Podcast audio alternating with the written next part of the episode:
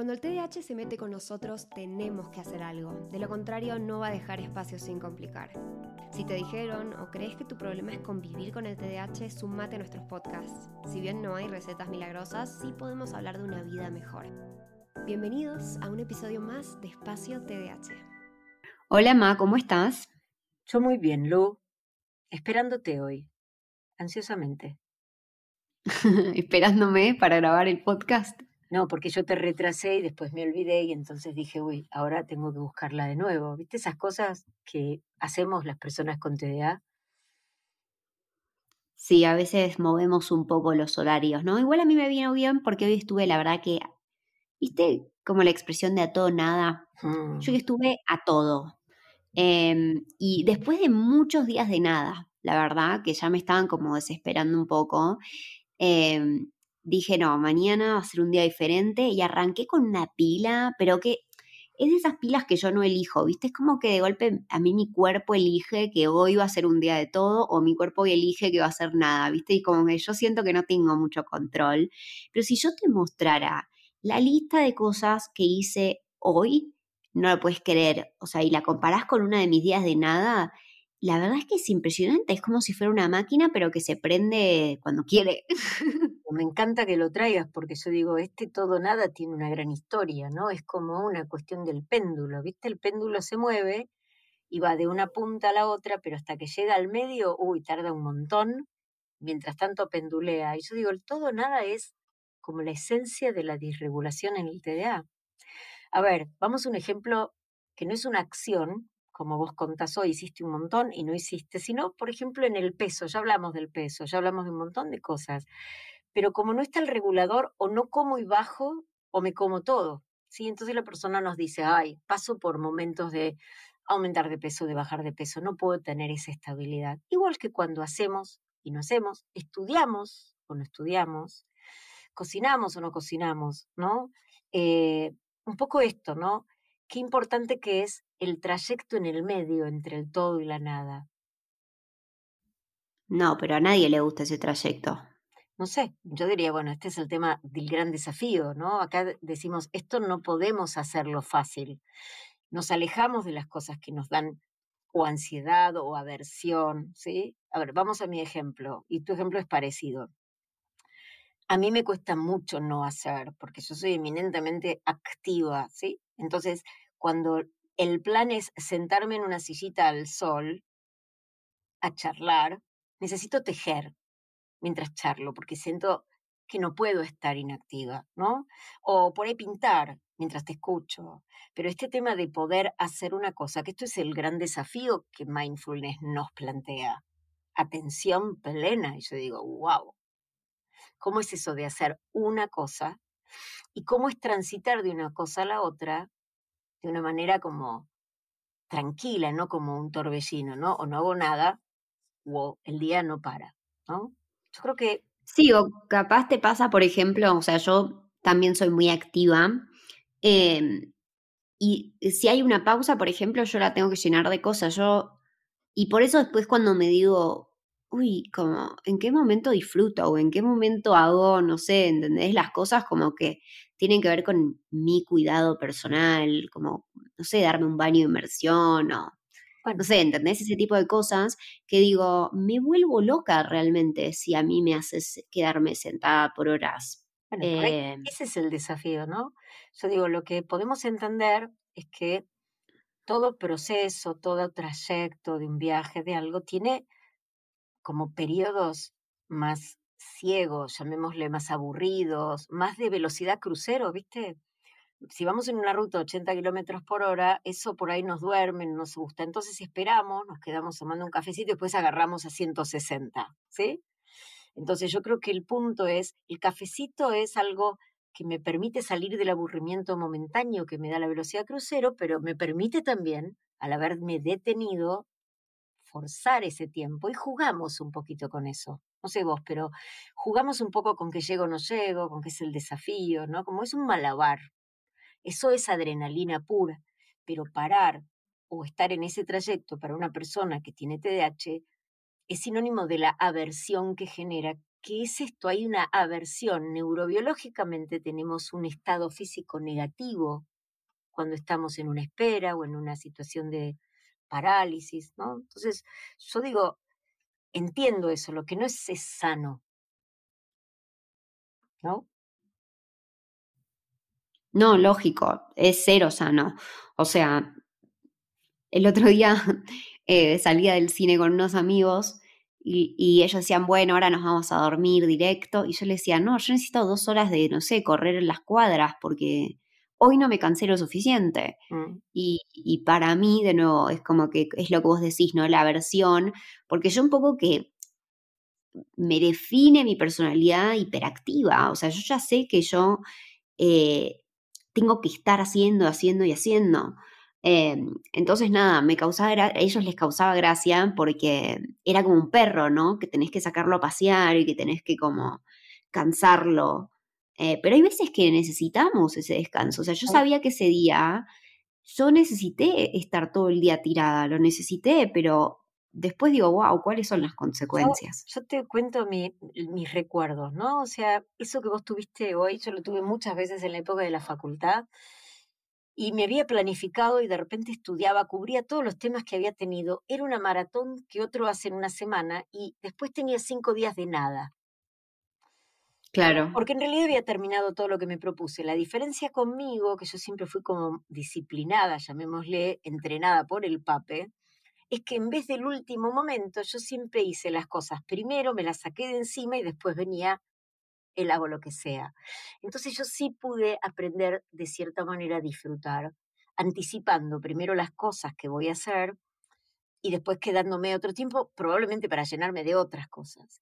Y la otra cosa que pensaba mientras me lo decías, y tal vez el que está escuchando del otro lado puede pensar también en ejemplos propios, es que cuando a mí alguien me dice, pero es sábado, estás haciendo el jardín, yo disfruto de hacer. Vos dijiste, ¿cuándo disfruto? Mi disfrute está en el hacer y el no hacer me genera un estado de ansiedad. Es decir, el no hacer no es placentero. Es un aprendizaje pendiente, pero no es placentero el no hacer. No, y de hecho, em, vos, bueno, vos ya lo sabés, pero, mm, y creo que esta es la primera vez que lo cuento acá, pero Ian y yo decidimos a traer un perro a nuestra casa, que todavía no ha llegado, estoy segura que lo van a ver por todo Instagram cuando llegue. Em, y me acuerdo que la entrenadora, porque ya tiene entrenadora todavía, nació hace cuatro días el pobre perro. Ah, nació ya. Eh, nació, nació. Em, la entrenadora me dice, em, y ustedes, o sea, digo, este perro es muy hiperactivo. Usted, y yo digo, sí, sí, por favor, por favor, por favor, o sea, yo necesito, ¿entendés? Necesito que, este perro se alinee conmigo, porque si yo tengo un perro que es como, nada, eh, una, babosa paralítica, y no, la verdad es que no puedo. Y con respecto a lo que decís de cómo llevar los proyectos hasta el final, eh, como digo, esperar el último día, a mí lo que me pasa es lo que vos haces, o sea, yo también lo hago. De hecho, pobre Ian, mi marido se frustra cuando le digo que, no sé, es, lunes y me agarra un día de todo y le digo, no, ya terminé todo mi trabajo para toda la semana. Y se vuelve loco, pobre, se vuelve loco porque yo no puedo hacer. ¿eh?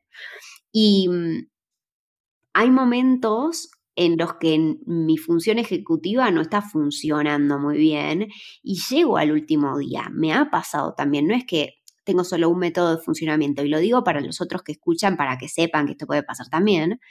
Em, pero llego ahí porque sé que puedo, ¿entendés? Es eso que vos decís de, uff, a ver el desafío, obvio que puedo hacerlo, porque cuando estoy bajo prisión, puedo hacer todo. Bueno, eso, puedo hacer todo. Eso que vos planteas es interesante porque yo podría decir que cuando vos, uno de los motivos por los cuales muchos dejan y postergan hasta último momento, es porque en el último momento no me queda tiempo, eh, las horas cuentan y no me puedo dispersar, pero también hay un montón de adrenalina que va a mejorar mi performance ejecutiva, indirectamente, con un gasto gigante, ¿sí?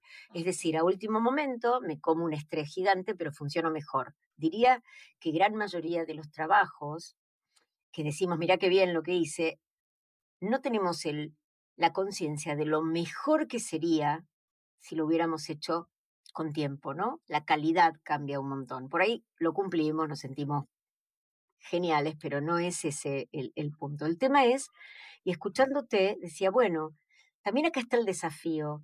Si yo me quedo en mi zona de confort y solamente busco un perro hiperactivo, porque yo así me mimetizo y, y bueno, así no vamos a aprender. Por ahí una de las cosas también es exponernos a eso. Yo con eso quiero contar esto que hace mucho que no voy al río. Cuando vaya te voy a mandar a vos la foto porque yo no subo nada en Instagram, pero necesito ir al río, es mi lugar. En el río tengo la combinación de las dos cosas que yo más amo. El silencio, el mecerme en el agua cuando me recuesto en el bote en la laguna y la superactividad. Contra la corriente, no importa lo que sea, ¿sí? O sea, me permito tener espacio para ese momento contemplativo cuando dejé, cuando terminé de remar, que es el disfrute de haber llegado a la laguna. Y la laguna es una parada casi obligatoria, no para comer ni nada, es como cerrar mi circuito de acción con ese estado de decir, ah, ahora sí. Por ahí es mi registro, no lo puedo hacer si no hago algo antes, pero es un registro claro que extraño eso, el silencio, no voy y leo, no escucho música, es solo respiro y me quedo con el agua que me va moviendo. Tal vez te sirva. No, bueno, igual yo quiero aclarar. No solamente me estoy buscando un perro hiperactivo porque necesito esa actividad, sino porque, eh, como vos ya sabés, y varios de ustedes que ya saben también, desde mi diagnóstico y de toda mi ansiedad y no sé qué, me di cuenta que no puedo salir de mi casa sola, me cuesta mucho, no tengo mucha independencia. Entonces también el perro me ayudaría en ese sentido a ayudar a que yo me mimetice con él para animarme a salir más, porque yo todo mi ejercicio lo hago dentro de mi edificio, todo, o sea, va por ahí la cosa. Eh, pero sí, igual creo que lo que vos estás diciendo es como un nivel máster zen, eh, que yo no sé si voy a llegar ahí, o sea, eso de para mí el silencio es como que, wow, es una de esas cosas muy, muy duras para mí, mi cabeza siempre está hablando, no, no sé cómo, cómo callarla.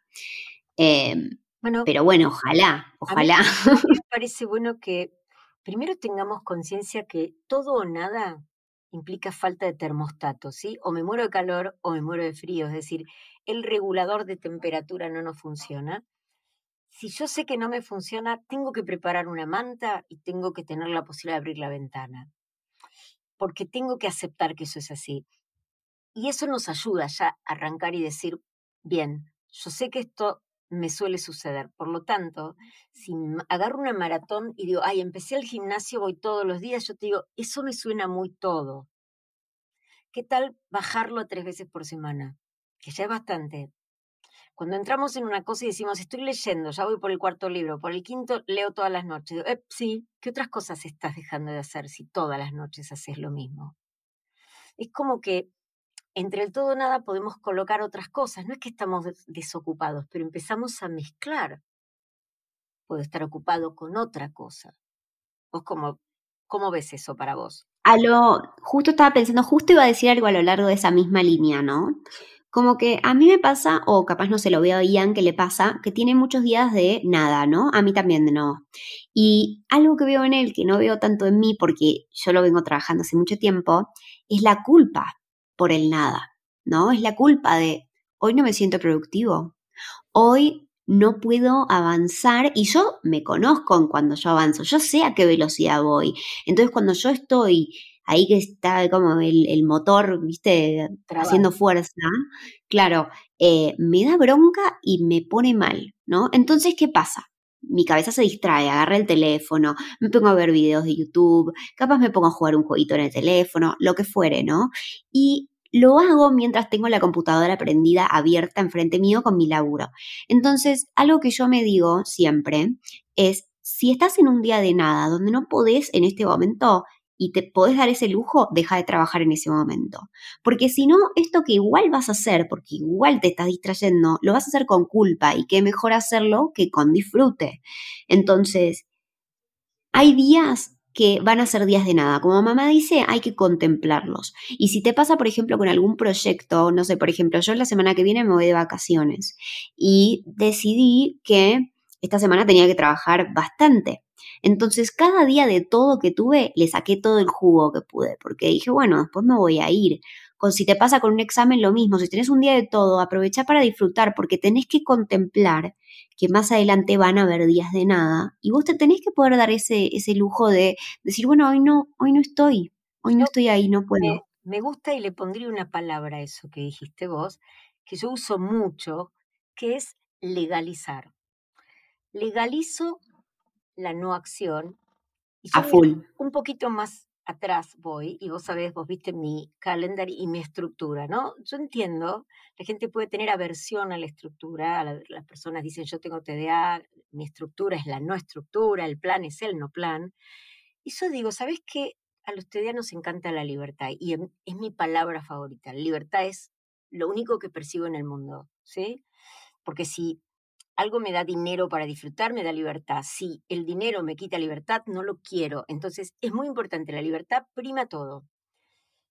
En esa instancia, yo lo que digo es, hagamos algo pensando en cómo disfruto de mi libertad. Por lo tanto, mi estructura es sinónimo de libertad. Cuando yo planifico mis espacios, yo pienso, por ejemplo, en donde pongo el remo, que ahora ya lo cambié, ya me liberé los martes a la tarde, todavía no empecé, porque hoy todavía estaba ocupado, pero ya lo liberé. ¿Por qué lo cambié?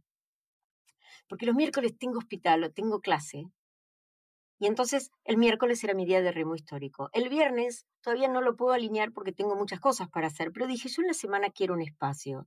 Probemos el martes. Recién ahora lo puedo instalar, a lo cual va a ser que ahora voy a ir a remo, a remar feliz, no estresada.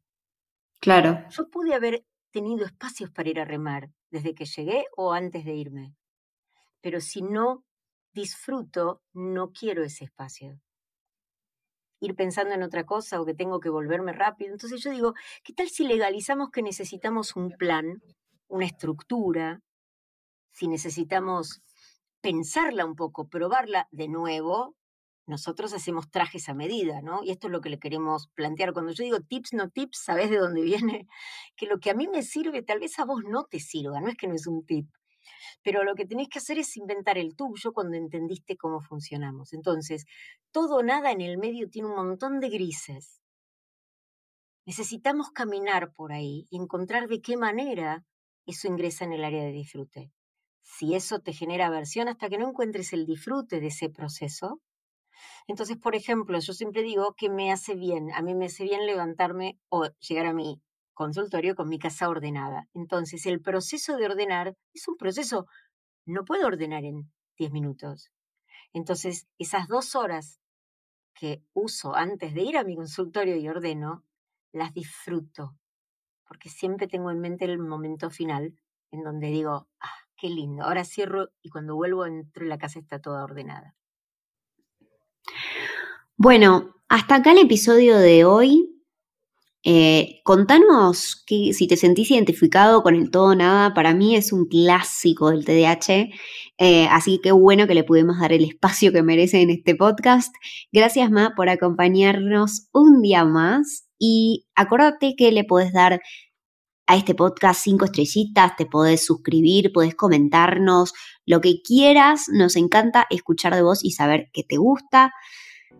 Nos vemos en el próximo, ¿no? Sí, nos vemos. Perdón, estaba, me colgué. Yo dije, pará, pará, ¿qué pasó? ¿Qué pasó? Me cambiaste y ahí está. Sí, ¿qué tal si nos vemos la próxima? Chau, Lu. Chau, Ma.